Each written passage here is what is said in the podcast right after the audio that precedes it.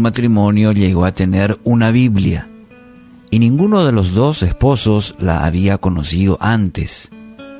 El marido empezó a leerla en su hogar. Unos días después se dirigió a su esposa y le dijo, Amada, si este libro, el libro es verdad, estamos equivocados. Continuó la lectura de la Biblia y al cabo de unos días más habló nuevamente a su esposa en estos términos. Si este libro es la verdad, estamos perdidos. Con más avidez que nunca, prosiguió estudiando el libro hasta que una noche exclamó, Amada esposa, si este libro es la verdad, podemos ser salvos. Primera Corintios 1:18 El mensaje de la cruz es una locura para los que se pierden. En cambio, para los que se salvan, es decir, para nosotros, este mensaje es el poder de Dios. Bueno, con esta ilustración quiero compartir contigo esta reflexión. El Mesías prometido, ese Mesías prometido que venga en forma humilde, que tenga que morir en una cruz. Bueno, para los religiosos de aquella época esto era totalmente ridículo, inaceptable para muchos.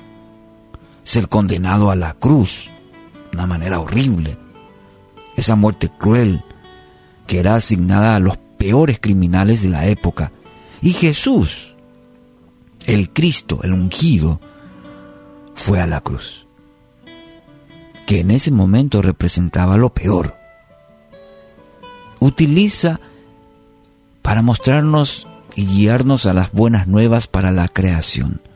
Jesús utiliza aquello que para el hombre es inadmisible, es ridículo, desde el mismo nacimiento de Jesús en un establo, una cruz, Jesús utiliza todo aquello que para nosotros no tiene valor.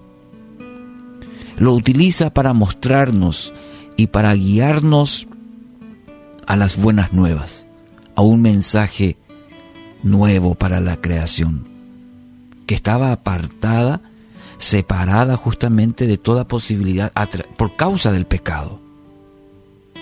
Pero encontramos este maravilloso mensaje en Cristo.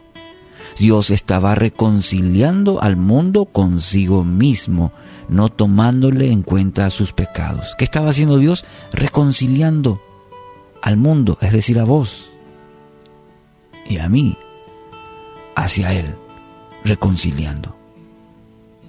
Lastimosamente mucha gente cree en cualquier ideología de hombre pero el mensaje de la cruz parece locura. Parece locura. Pero este mensaje es fuente de todo poder. Poder para transformar. Poder para restaurar. Para hacer posible lo imposible.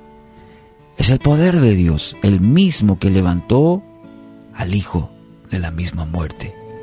Aquí tenemos este mensaje que al ser humano le parece locura, pero este mensaje es es para usted. Escuche, es para transformar su vida, para restaurar, para sanar, para levantar, para hacer posible aquello que para usted llega a un punto y dice, ya no puedo más, no puedo más. Es imposible. Y es ahí donde Dios golpea la puerta de tu corazón y te dice, aquí estoy. Estoy golpeando la puerta de tu corazón y si abres, yo entraré a tu corazón y voy a ser morada y tendremos una hermosa relación, una intimidad. Cenaré contigo, dice Dios, te dice Dios. ¿Anhela una nueva vida? Tanta gente anda hoy diciendo, ¿cómo quiero empezar de nuevo? Quiero una nueva vida. Entonces, desea experimentar esa nueva vida, desea experimentar el poder de Dios, aquel Dios único que lo creó desea experimentar ese poder, ese amor. Romanos 3, 23, 25. Pues todos han pecado y están privados de la gloria de Dios. Pero, pero, por su gracia y solamente por su gracia. Son justificados gratuitamente mediante la redención que Cristo Jesús efectuó. Dios lo ofreció como un sacrificio de expiación, que se recibe por la fe en su sangre, para así demostrar su justicia. ¿Qué tiene que hacer usted hoy para vivir esa, esa nueva vida? Arrepentirse de sus pecados, confesar, soy un pecador, soy una pecadora y necesito ser lavado por la sangre de Jesús. Cristo Jesús efectuó la redención por medio de su sangre y se recibe por la fe, dice Romanos 3:23. Entonces hoy, escuche, el mensaje de la cruz es para usted.